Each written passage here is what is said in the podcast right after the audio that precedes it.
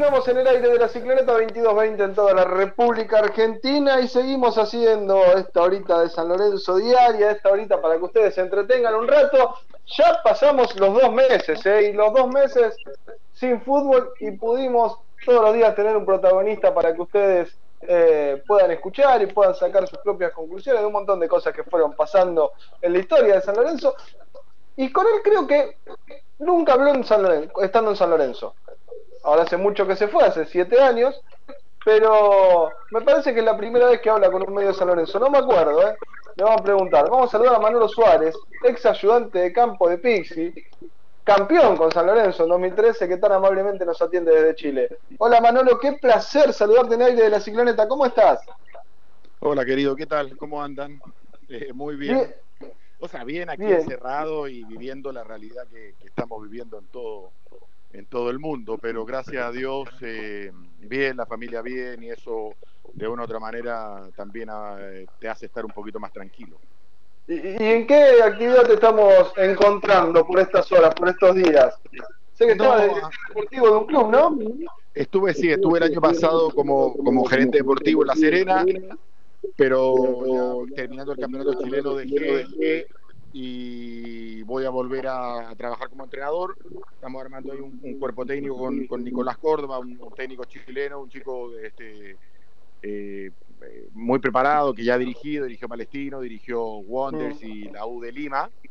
Eh, y en eso estamos, ahora esperando que esto se empiece de a poquito a normalizar para, lógicamente, volver en algún momento algún club en alguna parte del, mundo futbolístico.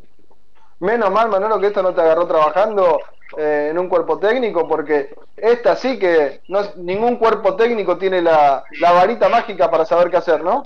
No, complicadísimo. Yo los veo, converso siempre con, con un montón de entrenadores amigos, gente que está metida en cuerpo técnico y todo lo demás, y es muy complejo, es muy complejo porque al final eh, si bien a los futbolistas los puedes mantener un poquito de manera física, pero luego hay un montón de otras cosas que tienen que ver el tema psicológico, esta sensación de estar encerrado es complejísimo, me parece a mí, para, para la, la cabeza del deportista.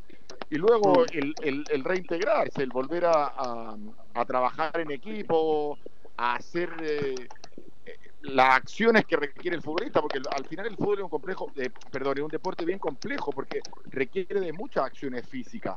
No, no, es lineal, por lo tanto, claro, la musculatura hay que volver a adaptarla, entonces yo, yo siento que va a ser un poquito complejo para todos. Ojalá no tanto como pareciera, pero, pero va a ser complejo la, la, la vuelta a la normalidad con el fútbol. ¿Cuánto tiempo necesita un plantel? Y esto ya se lo pregunto al técnico, le pregunto al trabajador del fútbol. ¿Cuánto necesitan para volver a la, a la competencia? ¿Un mes mínimo? Por lo menos, como mínimo, mínimo, mínimo, 45 días de trabajo con el equipo. Con el equipo, no solamente el tiempo que estuviste fuera y que te estuviste manteniendo bien físicamente y todo lo demás.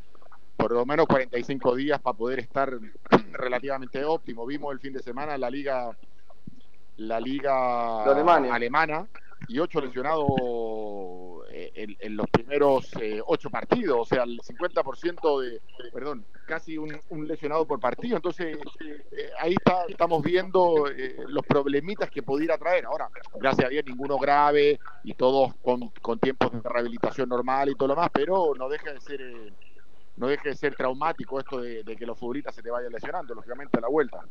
Sí, y un ritmo de juego totalmente distinto al que nos tiene acostumbrado la Bundesliga. Sin duda, imagínate más sin público, eh, claro, las, las, sensaciones deben ser eh, muy diferentes, desde, la presión que siente el futbolista, desde las sensaciones, eh, desde la cabeza incluso, es muy diferente, por lo tanto, el, por eso digo, el volver a la normalidad creo que nos va a llevar un poquito más de tiempo de lo que todos esperamos. Pero Dios quiera podamos ir volviendo de a poco a la normalidad por el bien, por el bien de todos, no, no solamente por el fútbol. Y hablando de volver, ¿soñás en algún momento volver a, a San Lorenzo? ¿Se extraña un poquito lo que viviste acá? La verdad que la, nuestra estadía en San Lorenzo fue notable, eh, yo lo disfruté muchísimo y sin duda que, que, tiene un broche de oro que es el título que, logramos esa, esa noche en Canchevele Eh, y claro que me gustaría, ¿cómo no me va a gustar? Yo, yo disfruté mucho Argentina, yo, lo, yo lo, la verdad que siendo extranjero lo pasé muy bien, me recibieron muy bien, yo me sentí muy querido en el club por todo por toda la gente, desde la gente de las ediciones menores, que en ese momento estaba Cuchu, Sigue. Eh, Bernardo, Bernardo, que era nuestro director deportivo, Bernardo Romeo, eh, en fin, y por el grupo de, futbolistas. Creo que teníamos, también tuvimos un grupo futbolística, de futbolistas que, con los que nos relacionamos de muy buena manera. Y esas cosas al final, esas pequeñas amistades que nunca terminan de ser muy importantes, porque al final uno es entrenador y ellos son futbolistas, pero eso, esos pequeños afectos y cariños que, se lograron en, ese, en ese plantel creo que también fueron importantes para que fuéramos campeones ese año. Sí, y yo me acuerdo también aparte en ese campeonato, primero que ustedes llegaron para pelear la zona baja, para pelear los descensos en San Lorenzo, un primer torneo que les va bastante bien para como venía San Lorenzo y después se consagran, pero en el torneo que se consagran, la cantidad de lesionados y no musculares, lesionados por mala fortuna del fútbol que tuvo ese plantel, que termina jugando con Alan Ruiz de 9. Bueno, acuérdate que, que iniciamos ese torneo y Caute la estaba rompiendo impresionante, venía haciendo goles todos los partidos. Claro. No me acuerdo si, si, llevaba cinco goles en cuatro partidos, algo. Ustedes manejan mejor la estadística que yo. Estaba Seis en cinco creo que fue. Pero, y se nos lesiona, y se nos lesiona y no lo tuvimos más. Y claro, son cosas, cosas no menores que, que de una u otra manera te van desgastando y te hacen doblegar esfuerzos para lograr, pero por eso digo, creo que también el equipo de, de futbolistas y de, y de, seres humanos que teníamos ayudaron a que esto se lograra y efectivamente el partido ese de con Vélez, en Canche Vélez, el, día del campeonato, Alan inicia de nueve, que era prácticamente la única opción. Ahora, el cualidades, claro, no es natural y le cuesta jugar ahí porque quiere otras cosas, lógico. Pero claro, un tipo con el remate que tiene, con el, el, tamaño, con un montón de cosas, era como la opción que teníamos. Así que ese día lo inventamos y nos salió bien. Tremendo. Hola, ¿le querés preguntar algo a Manolo que lo tenemos? Sí, buenas noches. No, la pregunta es, me apoyaba en lo que decía recién el profesional, ¿no? Que esto va a llevar un tiempo largo cuando se pueda volver a trabajar el jugador algo así como 45 días. ¿Cómo es el retorno? ¿Cómo, ¿Cómo se empieza? ¿De vuelta de foja cero? ¿Se va llevando de a poco la actividad física? ¿El fútbol va a ser un poco más lento? ¿Va a tener que ver con lo que vivimos en Alemania? ¿Cuánto tiempo va a pasar para volver a ver el fútbol que, que supimos tener? Aproximadamente, ¿no? De acuerdo a su profesión. Yo creo, yo creo, yo creo que tiene que ver un, po un poquito con todo, porque efectivamente yo creo que los futbolistas de una otra manera, y es lo que está pasando, por ejemplo, aquí, que, que yo lo veo en, los planteles chilenos, se están entrenando en sus casas, muchos tienen eh, bicicletas de spinning o, compraron materiales para poder trabajar, físicamente pueden estar relativamente adaptados. Pero después tiene que ver con todo lo que tiene que ver con el trabajo en equipo, con las acciones propias del juego, que es el frenar, el saltar, el arrancar, el, todas estas cosas que, que, al final son muy bruscas para el deporte, o sea, digamos, para el organismo propiamente tal, para el, para el biotipo. Y, claro. y, sin duda que, que, el volver a la normalidad yo creo que va a llevar mucho más tiempo que eso, porque también te decía que, que el factor externo, en este caso el público, la prensa, todo el entorno que rodea los partidos de fútbol no existe. Por lo tanto, claro, las sensaciones, las presiones, la mente del futbolista también está en otro lugar, quieras o no quiera, hay, hay menos presión, da la sensación de, de, de, más tranquilidad, da la sensación de amistosos, ¿no es cierto? Y claro, los amistosos no se juegan igual que el día de, del partido del, del, domingo a las 5 de la tarde. Por es que tanto, esa fue la sensación que me dejó, la verdad. Viendo el partido de la de Alemania, me dio la sensación de un partido típico de pretemporada. Claro, pero es por, pero es por el es por el todo. Entonces, claro, yo creo que también los futbolistas, los entrenadores, nos vamos a tener que acostumbrar a esto. Y a esto vamos a tener que buscar la forma de irle sumando cosas para lograr una vol volver a la intensidad normal, para lograr competir de manera más intensa, porque claro, el entorno no nos ayuda al final, pero pero tiene que ver con eso. Yo creo que que el tiempo nos va a ir dando, el, el ir adaptándonos a esto seguramente nos va a ir dando, pero pero creo que, que, vamos a tener que tener un poquito de paciencia. Me parece que va a ser eh, más largo de lo esperado el volver a la normalidad total. Ojalá ah, podamos volver a esta, a esta, normalidad inicial de poder iniciar las ligas y competir y todo lo demás. Y bueno, a la normalidad total que tiene que ver con todo, yo creo que requiere de, va a requerir de algunos meses, largos meses. Manolo, recién decías, eh, esto de volver a la normalidad, esto de no tener presión. Hablando de presión, ¿cómo fueron esos tres partidos, estos tres empates al final que parecía que el equipo no terminaba de dar la puntada que, hacía falta para hacerse con el título? No me quiero imaginar la presión que tenían pero en Argentina se vive con presión. En Argentina yo siempre digo, y cuento como una historia bien personal a, cuando de repente tengo la oportunidad de contar un poco mi experiencia en Argentina. Y yo siento que en Argentina como entrenador hice un magíster. No he vuelta. Mira. Y hice un magíster, ¿por qué? Porque los niveles de presión y de intensidad que se viven en el fútbol argentino, yo no los viví ni en España, ni en México, ni con la selección. De verdad, es, muy intenso y yo creo que, eso ayuda a los entrenadores a formarse, a formarse de mejor manera, a lograr tomar decisiones con presiones mucho más altas y que las decisiones, lógicamente, tienen que ser siempre buenas porque el público o, el hincha espera que, la decisión del cambio o del once inicial sea la perfecta para poder ganar el partido. Entonces, uno tiene que estar en esa. Y, para mí fue un magíster. Yo siento que, que la pasada por Argentina, yo la agradezco muchísimo, me encantó. Ojalá algún día pueda volver a la Argentina a trabajar porque de verdad que siento que, que, cómo se vive el fútbol, cómo se trabaja, lo competitivo que es el futbolista argentino, que es un agrado eso, poder entrenar al futbolista argentino porque de verdad tiene un nivel de competencia propia, interna, diferente, eh, eso satisface mucho al, al, entrenador. Eso hace entender el por qué cuando vienen jugadores consagrados al fútbol argentino, les lleva un semestre este, acomodarse, ¿no? Y uno dice, ¿cómo? Juegan en las primeras ligas más importantes del mundo y de pronto acá le cuesta acomodarse. Y claro, tiene que ver con todo, tiene que ver incluso con la forma que se juega en Argentina.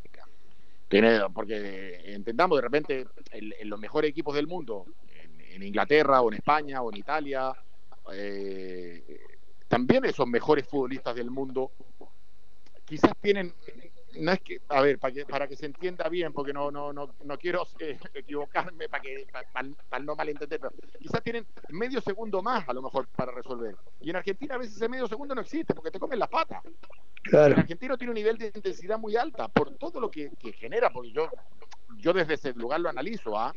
por todo lo que genera el todo, el público, la, el, el, el, directivo, eh, la prensa, la calle, mm. no sé, el café, porque, a ver, te vaya a tomar un café y, los de la mesa al lado, que al principio me llamaba la atención y después me agradaba mucho, terminaban sentándose en la mesa porque querían hablar de fútbol y era perfecto. Y, era perfecto hablar de fútbol un rato, si no pasa nada. ¿no? Al final yo siempre digo, todos sabemos de fútbol, después cada uno tiene una visión, otros quizás estamos más involucrados y entendemos muchas más cosas. ¿Por qué? Porque convivimos con los futbolistas, porque convivimos con la situación del, del, del club, porque, eh, porque conversamos con nuestros dirigentes, en fin. Pero después todos sabemos, todos sabemos y cada uno tiene su varita mágica y su idea, ¿me entendí?, a resolver. Y eso está, y eso está bien, es parte de la discusión, es parte de la entretención de, de, este, de, este deporte. Manuel, ¿sabes lo que siempre me sorprende de ese semestre? ¿Cómo lograron ustedes, quizás como cuerpo técnico, porque el plantel no tenía mucha mediana edad, tenía chicos y tenía grandes. Pero ¿cómo lograron ustedes levantarse después del golpazo que fue Catamarca, aquella final de Copa Argentina con Arsenal? Que después queda en el olvido por lo que pasó. Terrible. Pero en ese momento era para San Lorenzo como perder la categoría prácticamente, porque la cantidad de gente que había ido fue dramático. Sí, pero además de eso, yo creo que todos, incluido, y esto lo, digo a título personal, pero incluido mm. yo, teníamos mucha ilusión de que podíamos ser campeones de la Copa Argentina ese día. porque Porque el equipo igual tenía una forma, competíamos bien, sentíamos que estábamos sólidos, y la verdad que ese día nos agarró al nos pegó un paseo. Sí, fue tremendo. pero no la agarrábamos nunca, no la agarrábamos por ninguna parte, estábamos todos encajados. Y bueno, fue el resultado que tenía que ser, y fue un mala, una mala noche y fue tremendamente frustrante y doloroso, pero yo creo que eso también ayudó a que a darnos cuenta de que esa no era nuestra realidad, que nosotros daban, podíamos dar mucho más como, como, como juego y como equipo. Y bueno, sin duda, siento que al final lo terminamos coronando en ese diciembre que fue fantástico. Sí, fantástico, pero lo que decíamos antes, no se podía ganar. Bueno, es verdad, pero el fútbol tiene eso. A veces no se puede ganar, pero cuando se gana, se gana, ya está. No, y los otros tampoco ganaban. Bueno, los otros por eso te digo, estábamos parecidos, porque al final Newell's y Vélez también venían pareciditos a nosotros, tampoco es que venían sacando tanta ventaja. Claro. Y, el penal a, Cavalaro que no nos vamos a olvidar nunca, que no cobró Lunati, que menos mal que San Lorenzo salió campeón. Dijo que era un penal televisivo. No, qué espantoso. Bueno, y después y la mano y la mano de y la mano del Cóndor fue maravillosa. Tremendo, ¿no? ¿Qué ¿Cómo, lo vivieron, ¿Cómo lo vivieron ustedes? Es el momento cuando uno se congela. ¿Viste cuando te congelas un segundo? Y nos pasó todo. Y después pega el pestañazo y vuelve a la realidad, es como eso. Porque aparte, Manolo, si nos ponemos a analizar los 19 partidos, el partido que menos fueron ustedes, digo, en cuanto a su ideología de juego, a su manera de, sentir el fútbol, fue ese. Y quedarse a lo último sin nada hubiese sido muy fuerte. Sí, pero también llegamos, sí, pero también llegamos bastante disminuidos. O sea, a ver, ya del hecho de poner a Alan de 9, el equipo estaba, el equipo estaba complicado. La... Estaba diezmado. Es más, ahí a modo de anécdota, ustedes lo deben saber, pero entrando a la cancha casi nos quedamos sin un jugador. Es verdad. ¿Cómo fue eso? Esa contala porque cuando le pega, le pega el, piñazo al vidrio y se rompe la mano, no sabíamos si, felicitarlo o matarlo, porque, porque en el fondo, claro, imagínate. Qué momento. y ya íbamos a, íbamos a salir con 17. Era terrible. Terrible, sí, terrible. De hecho, eh, más hasta hizo la entrada en calor nosotros, nosotros, no, si la alcanzó a hacer, él hizo la entrada en calor y después de la entrada en calor, nosotros le mostramos un video motivacional a los chicos. ¿Vale? Entonces lo juntamos, apagamos las luces, nada, tres minutos, dos minutos, no me acuerdo, cortito. Y cuando termina el video, imagínate la euforia que genera eso y todo lo demás, y este bruto sale y pega un piñazo en el vidrio y se rompe la mano. Qué locura después desesperado, rápido, hay que, hay que, hay que sanarle esa herida, aguantando al árbitro para que aguantara un segundo más para que pudiera salir. De hecho, estaba los 10 en la cancha y Walter no salía a la cancha. No sé si lo recuerdan. Sí, la foto con 10. La foto del campeón es con 10 futbolistas. Bueno, imagínate, no la tengo esa foto, la quiero tener algún día.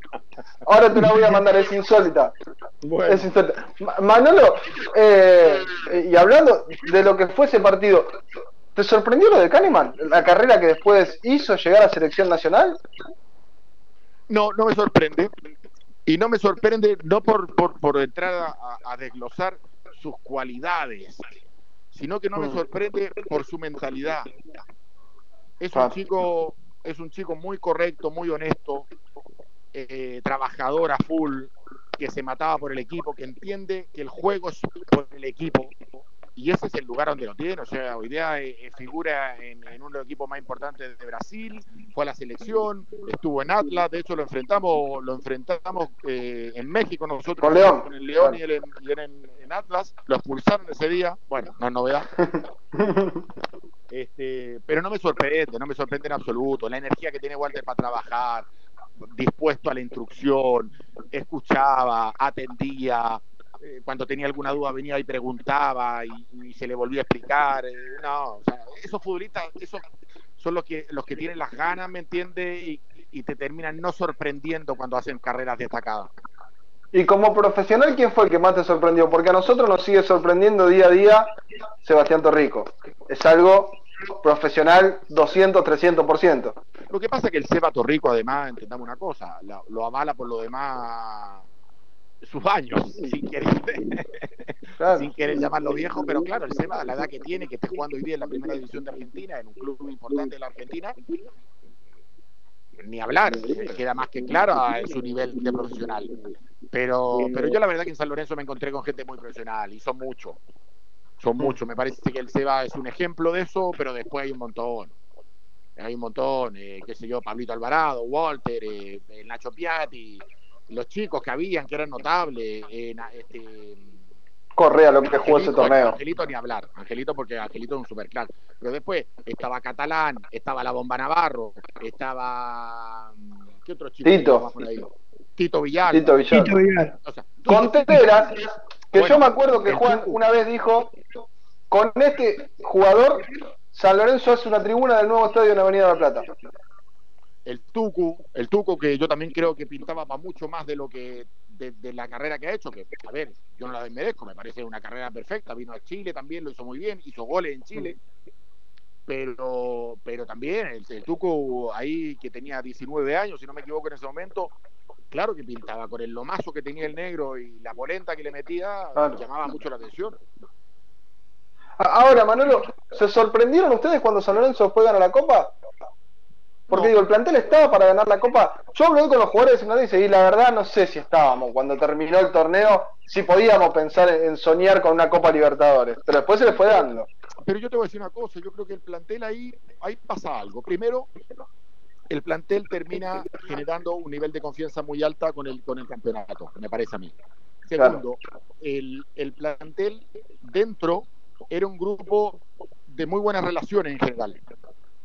Que eso, que eso le, le, sumamos lo futbolístico y, y, te da, y te da un peldañito más en la escalera.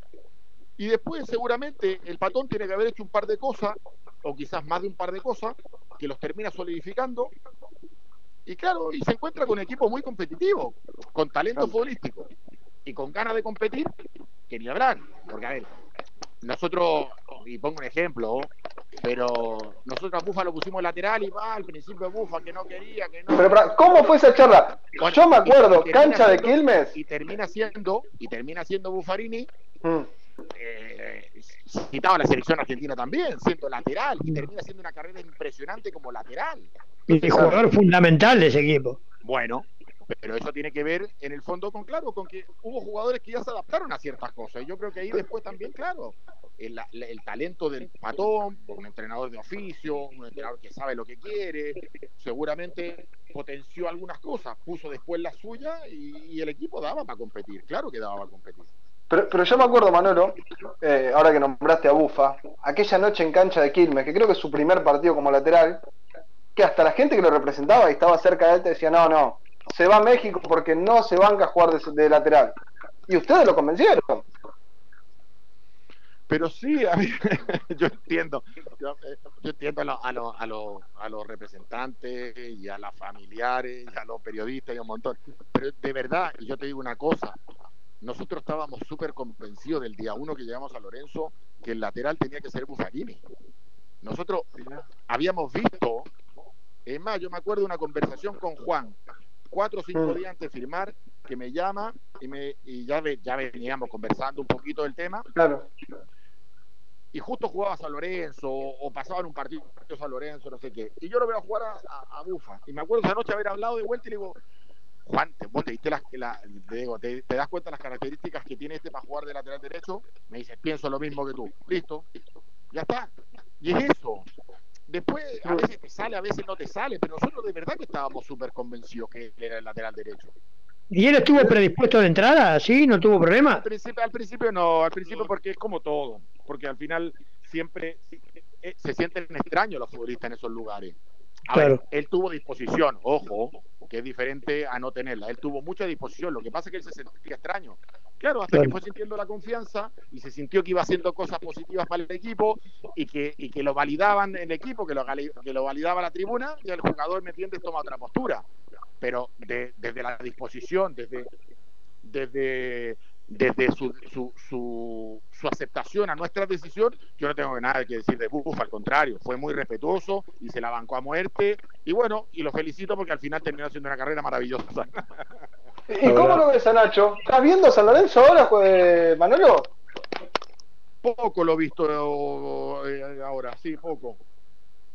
Vol volvió Nacho, con, ah, no, lo que eso significa. Bueno, no, de, de, eso sí me enteré y vi algún partido que entró eh, y lo vi un ratito, eh, pero, pero es lo mismo. Yo creo que Nacho jugaba a una cuestión distinta en Canadá, hoy día en Argentina, y seguramente después de todo esto, lo más probable es que nos volvamos a encontrar con el Nacho de antes, porque ya debe haber asimilado un procesito de aclimatación de vuelta, porque es muy distinto.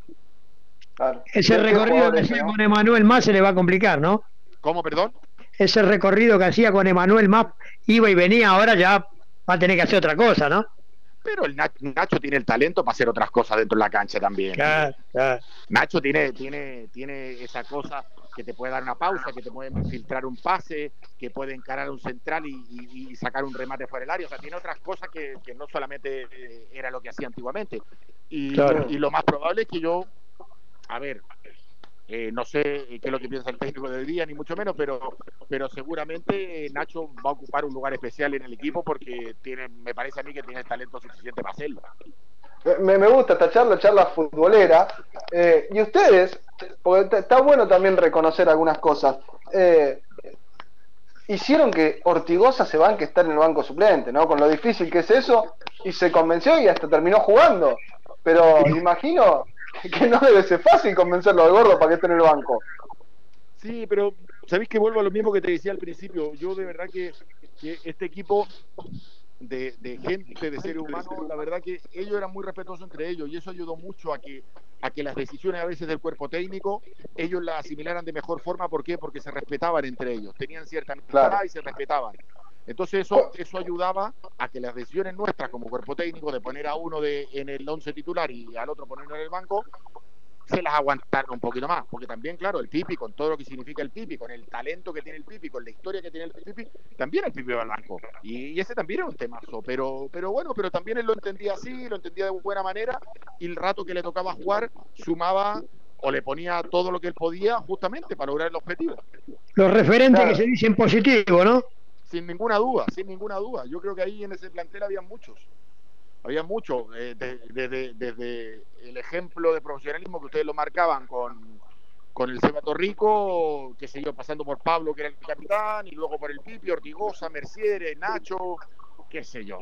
Eh, con las pizzas. Que se sumaban y que los chicos también lo hacían fantástico, eh, poniendo como ejemplo a Angelito y el resto también, que eran notables. O sea, era perfecto. ¿Era tan crack Correa? Porque nosotros por ahí afuera uno dice este crack, pero ¿era tan crack en prácticas, en tenerlo en el día a día, Manolo? Era maravilloso, la verdad que era maravilloso, Angelito, daba un gusto verlo jugar. Además, cuando ¿Sí? se juntaba, yo siento cuando se juntaba con el Nacho era perfecto. Mira qué lindo, ¿eh? qué lindo. Manolo, te sacamos un ratazo largo, ¿eh? La verdad bueno, que, que me encanta hablar de fútbol. Me trajeron eh... muchos recuerdos, muchos recuerdos muy bonitos a la cabeza, se los agradezco fue un, un gustazo haber este, participado en ese periodo de San Lorenzo, formar mm. como, como, un, como un puntito dentro de la historia de San Lorenzo, a mí me, me, me llena de orgullo, así que nada, felicidades, que sigan siendo el, el, club hermoso que son y les deseo lo mejor siempre. Mira, te voy a hacer una última, porque a nosotros nos sorprende. Vos sos chileno y Pablo Guedes en Chile tiene una aceptación bastante grande. En San Lorenzo en seis meses enamoró a muchísimos ¿Qué te parece? Yo creo que. Vos conoces al, al, al no, hincha de San Lorenzo. Sí, pero no lo, no lo, no lo conozco personalmente yo a, a, Pablo. Claro. Pero como técnico, a mí me parece un técnico eh, atractivo, llamativo, que tiene una propuesta interesante, eh, que, al, que al hincha le lo seduce. Así que aquí también hizo buenas cosas con Palestino y con Colo Colo, así que sin duda que, que, que que es un técnico que tiene buenos resultados. Manolo, un placer haberte escuchado un ratito. Bueno, gracias a ustedes chicos, que les vaya muy bien y fue un gusto haber hablado con ustedes. Un abrazo grande. Un abrazo enorme. Bien, abrazo. Hasta ahí, Manolo Suárez, ex ayudante campo de Pixi. ¿Le gustó Domínguez? Sí, me encantó, una nota muy linda nota. Recordando, los de Buffarini eh, fue difícil, me acuerdo, en ese momento. Eh. Sí, sí, sí. Pero yo también creo, ¿no? Y esto eh, es algo que me hubiera gustado preguntarle, pero a veces el tiempo eh, se va cortando, ¿no? Pero el jugador también se da cuenta cuando el técnico le pide algo este, que no está acostumbrado a hacer, pero si tiene respeto por ese cuerpo técnico, eh, tiene, es más proclive a hacerlo que a negarse. No sé si me explico. El jugador es muy sí, pillo, muy bicho. Se da cuenta cuando del otro lado hay sabiduría o cuando no. Sí, señor. Cuando, bueno. es solamente verso. Vamos a la tanda y después de la tanda continuamos con más aquí en la cicloneta. Dale. Comienzo de espacio publicitario. Lau, ¿cómo va? Recontracturada. ¿Fuiste al kinesiólogo? No, cuando tengo que pagar la visita me contracturo más. Vivir tranquilo cuesta menos. Accede a Doctor Red, el plan de salud que cuesta menos de 10 pesos por día. Entra ahora en doctorred.com.ar. Vas a ver que hay un plan para vos. Tranquilidad cuando la necesitas. Bases y condiciones en doctorred.com.ar. Districonf SRL, distribuidora de materias primas para panadería. Más de 30 años al servicio del panadero. Solicita corredor al 4699-1688 o visitanos en Roque Sáenz Peña 2972, Lomas del Mirador. San Lorenzo de Almagro y la Cicloneta viajan con Flecha Bus. Flecha Bus, la empresa líder en transporte. Prof, Grupo Asegurador, ha evolucionado en constante crecimiento y desde su nuevo edificio corporativo en la ciudad autónoma de Buenos Aires, el grupo gestiona dos unidades de negocios, Prof Seguros y Plus ART. Para más información visita nuestra web en www.grupoprof.com.ar o conectate al teléfono 011 3751 9900. La cicloneta confía en Grupo Prof Asegurador. Full Express, lubricentro, cambio de aceite y filtro, con la mejor atención. Además, con tu compra en Full Express, estás colaborando con la Fundación Amigos del Deporte de Sebastián Torrico. Dirección Centenera 3453, Pompeya, e Independencia 3632, Boedo. Teléfono 4919-3300. Full Express, tu lubricentro de confianza. General Paz Hotel. Por servicio, estilo y clase. El único gran hotel. www.generalpazhotel.com.ar Tu casa en 2019 totalmente financiada y con ladrillos. Viviendas Tecnohouse, especialistas en cumplir sueños www.viviendastecnohouse.com.ar o comunicate al 0800 555 8558.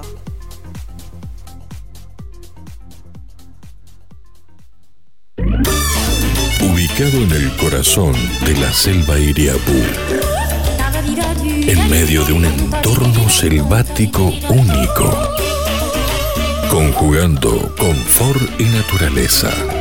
Mercure Hotel Irú, Iguazú, Argentina.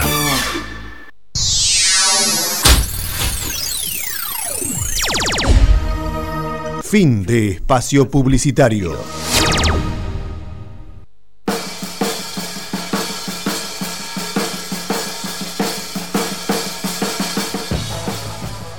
Buenas noches, muchachos. Gonzalo de Buedo. Realmente es preocupante que todos los días salimos este, en los medios por deudas, pero es increíble. Primero la Federación Mundial de Básquet lo sanciona con multa. Ahora no se le pagó eh, a los chilenos. A los jugadores se, se les debía tres meses. Muchachos, no tapemos el sol con, con las manos, por favor, porque, eh, a ver, nos tienen bronca, perfecto, pero todos los días tenemos un problema, no le pagamos a nadie. Hagámonos cargo de eso. No sé dónde termina esto con San Lorenzo.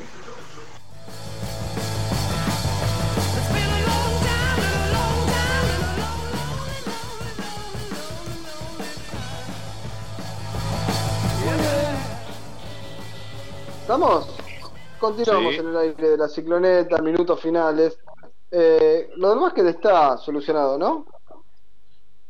Estaban solucionándolo, pero yo lo- eh, coincido con lo que dice el oyente. Es una situación muy parecida a la que se presentó hoy con, eh, con la situación de Palestino y Paulo Díaz. La diferencia es que en lugar de ser un club, terminan siendo los jugadores. Claro.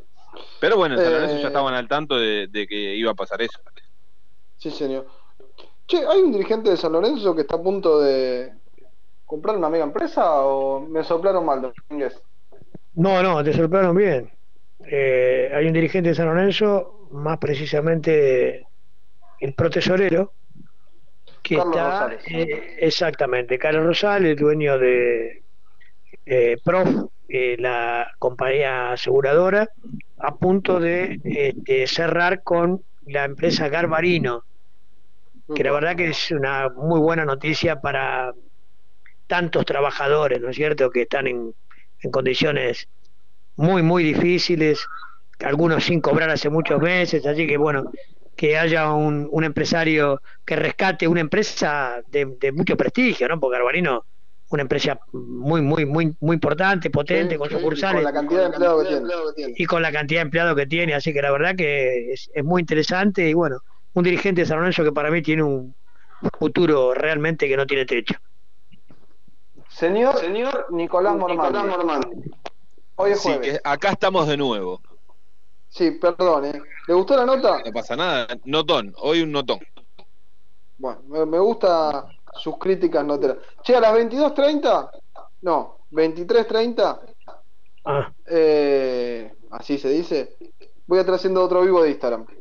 ¿Hoy? ¿podemos saber con quién? Con mi amigo Juanjo Buscalia. Uy, qué interesante. Así que para irse a dormir, Qué vamos a interesante. 23.30 a hablar una horita del ciclón. Ahí vamos a estar presentes. Así que el que se quiera aprender, ¿le gustó? Me encantó. Me encantó porque me ¿Me encanta. sorprendió? Sí, a mí también. Bueno, eh, y mañana tenemos a Apu Alvarado a las 6 de la tarde. ¿A quién? ¿Perdón? A Apu Alvarado, a Pablito Alvarado. Bueno, Pablito Alvarado. Hoy, che, justo no, no andaba el Twitter y no pudimos poner las declaraciones, que me da una gran mano en eso el amigo Juanpi, Juanpi Peniquia, Un crack. pero y no, no, no pudieron repercutir. Pero les pido por favor que escuchen la nota que hicimos con Ezequiel Montaña. Sí, muy buena. ¿eh? En escuché. Suecia y habla mucho de los juveniles en San Lorenzo y de cómo se sintió.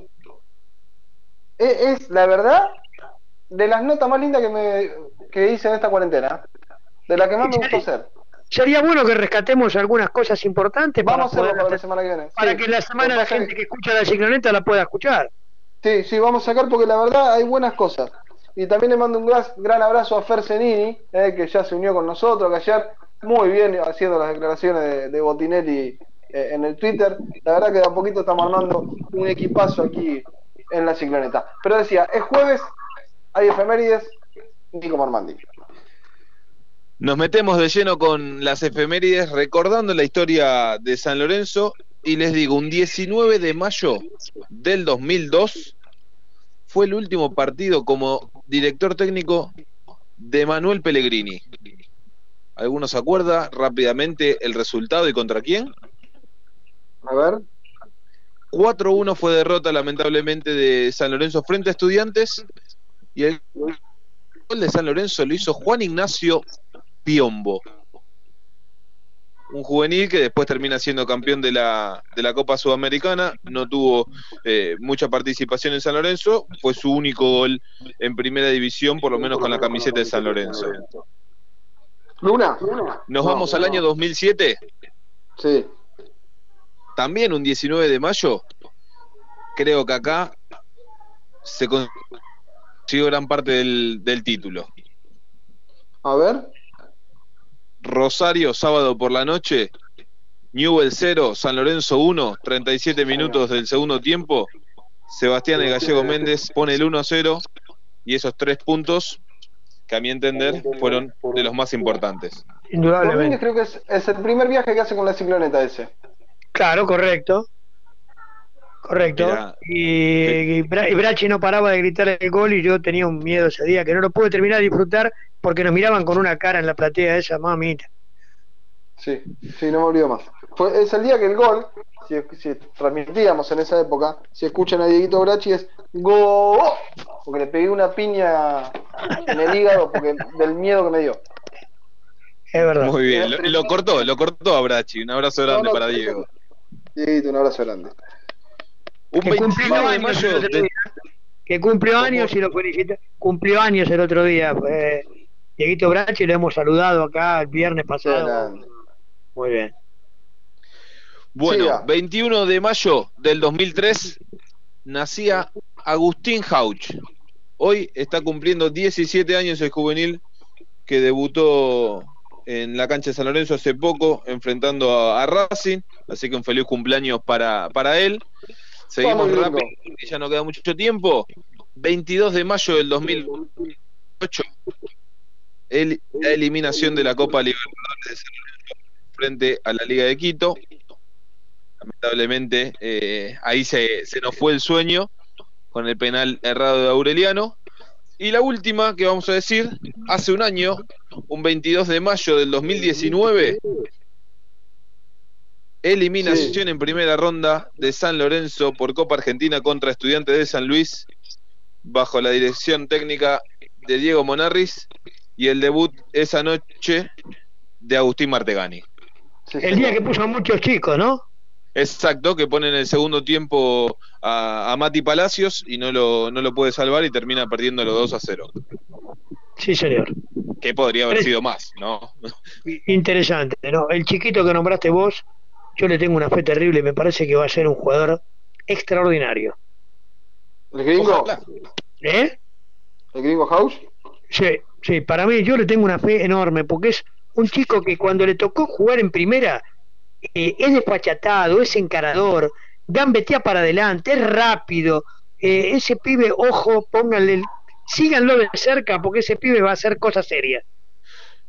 Yo lo vi en inferiores, arrancando en la novena, los primeros años, y hacía goles todos los fines de semana y de todo tipo golazos, eh, goles de, goleador ahí, reboteador, eh, de todo. Le veo un aire a, Tito Villalba cuando encara.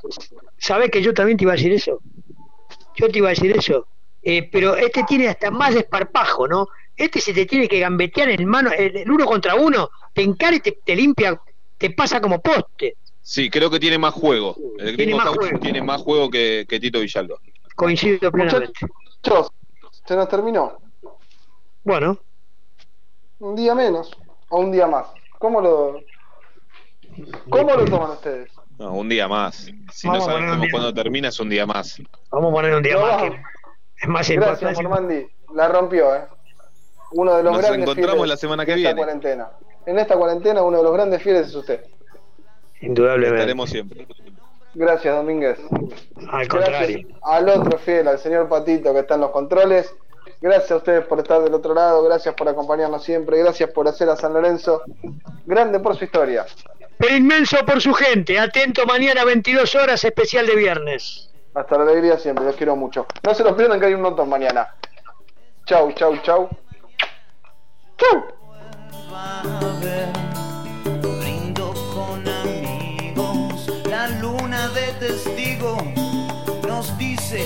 poco ya nos corre el.